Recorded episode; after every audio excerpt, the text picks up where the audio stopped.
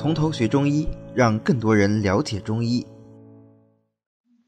好，那么泻菌下逐水药呢很多啊，你们书上大概有六七味药，但是我呢就讲的比较少，大多数药我就不讲了。为什么呢？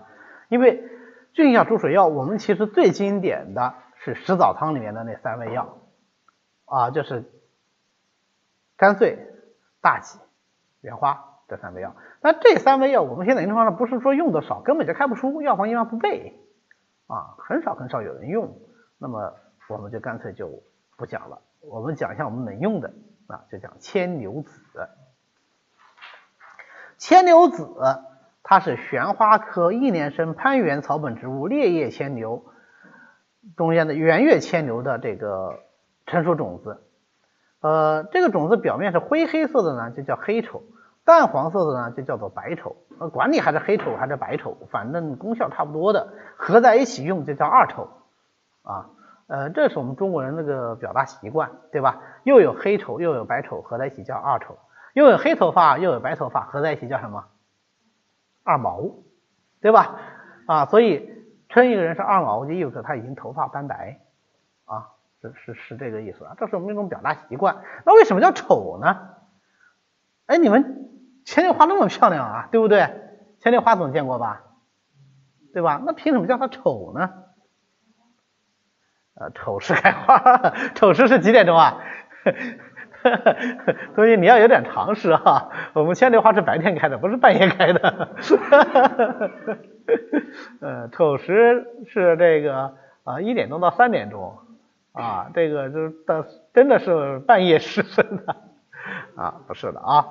呃，那么首先我讲为什么叫它牵牛，因为这个药啊，它最早开始的时候是说这个乡村的野人啊，这个野人不是说那个神农架那个长着毛到处跳的那个野人啊，不是野人，就是说是没有官职的、不归官府管的啊，这样的人就叫野人啊。我们呃很早以前我记得有一段文言文，就讲那个。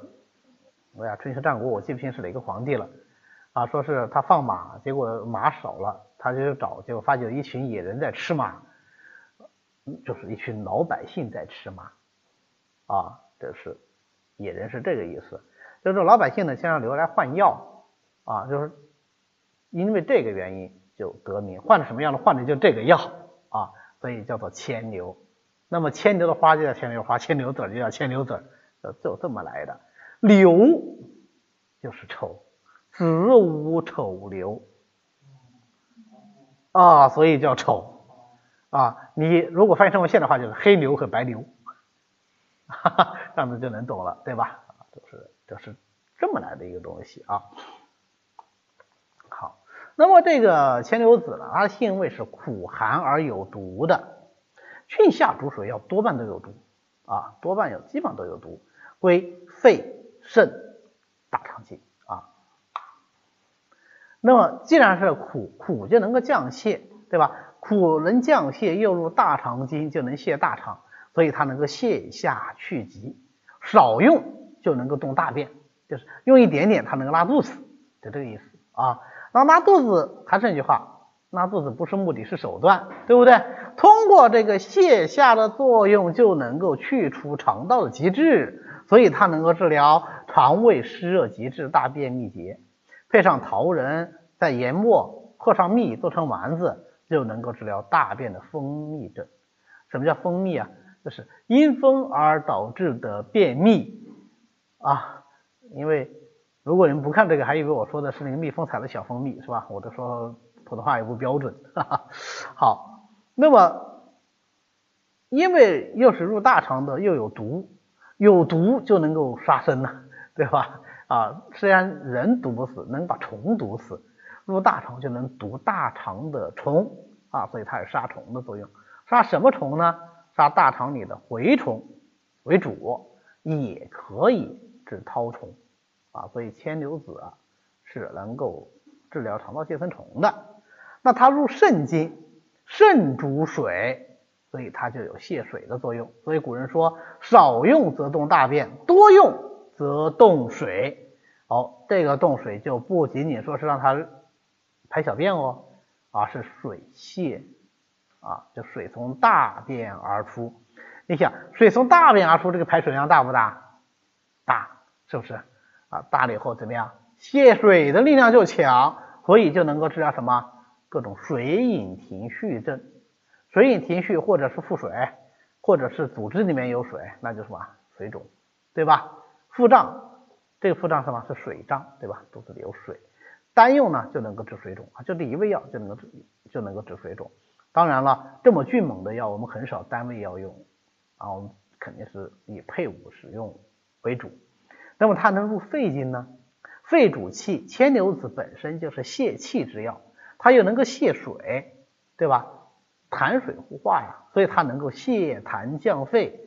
它配上葶苈子啊、杏仁呐、厚朴啊，就能够治疗各种痰饮咳嗽症。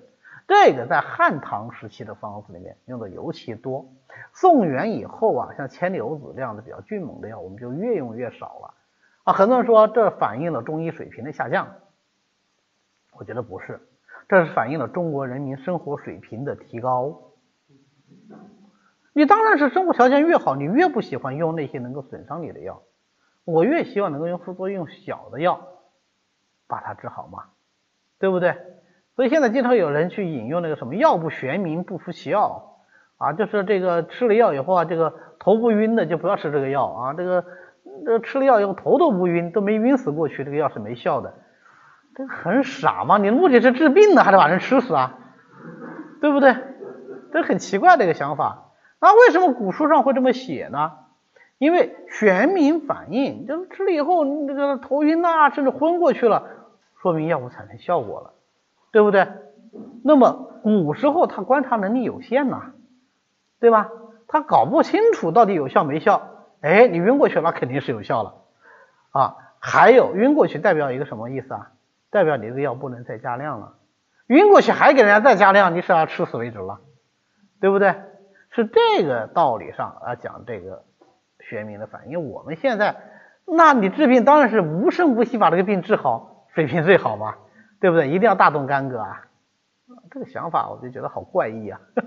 但是很多人会这么去想啊，这个就是涉及到什么呢？涉及到我们现在古文底子太弱，呃，就是这种古文呐，过去的这个国学底子太弱，看的太少。看太少以后，偶尔看到一句古文呐，你前言后语都不知道，就就在那瞎蒙啊。这个我记得我。读初中的时候，我写了一篇作文，就专门探讨无毒不丈夫。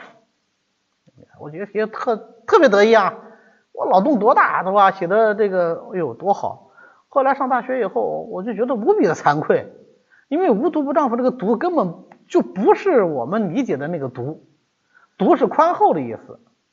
这不宽厚怎么做男人？这句话翻译一下就这意思。对吧？结果整篇文章我在那讨论，做人就要，对吧？就是要功利一点，是吧？无毒嘛，对吧？你要狠毒要怎么怎么样？历史上多少人物啊，就是呃隐忍什么的，那不完全方向都搞错了嘛？为什么出现这个错误？因为你就是个初中生水平，对不对？你初中生写的吗？你根本不懂他什么意思啊！所以现在我们很多爱好者喜欢学中医，对吧？包括我们学校很多同学啊，学中医自己中医学院的学生呐。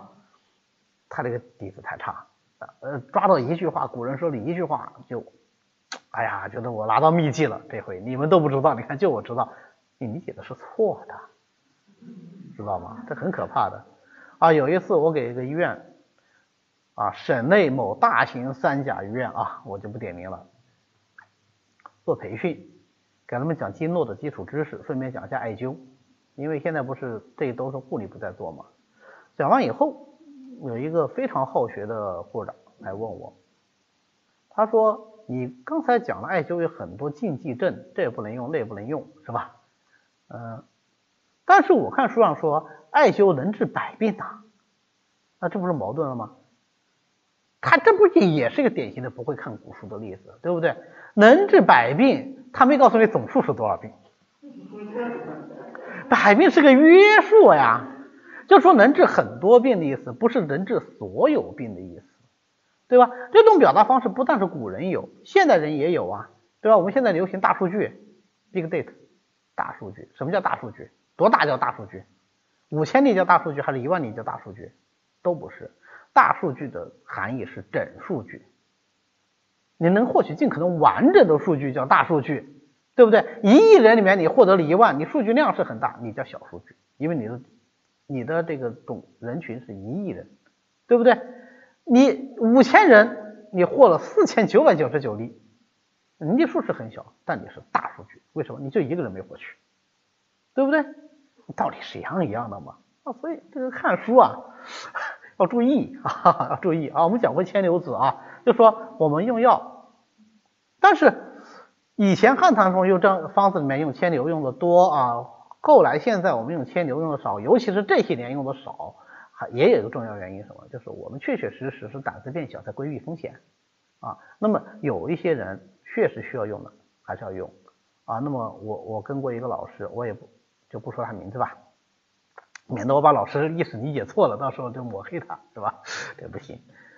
我看他治腹水，肝硬化腹水，他就用牵牛，效果非常好啊，效果非常好。但他不久用，一般来说的话，也就是啊一两个星期，他就会停一下。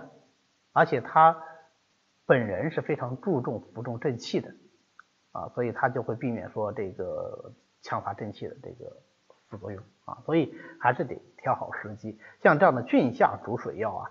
啊，用得好，效果是非常非常快的。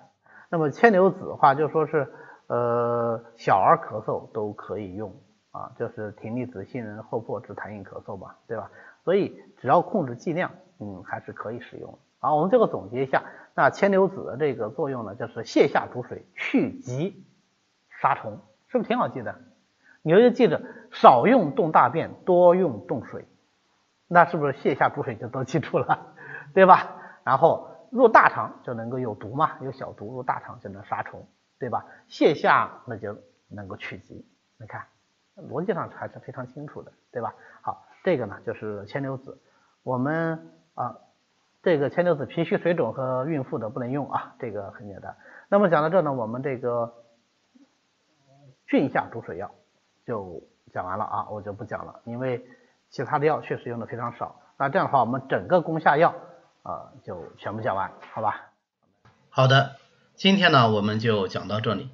为了方便大家和其他喜欢中医的朋友一起来学习和讨论中医知识，我们呢建了一个微信群，欢迎大家扫描下方的二维码，添加我们的管理员的微信，然后发送“从头学中医”，他就会拉大家入群的。那么我们下次再见。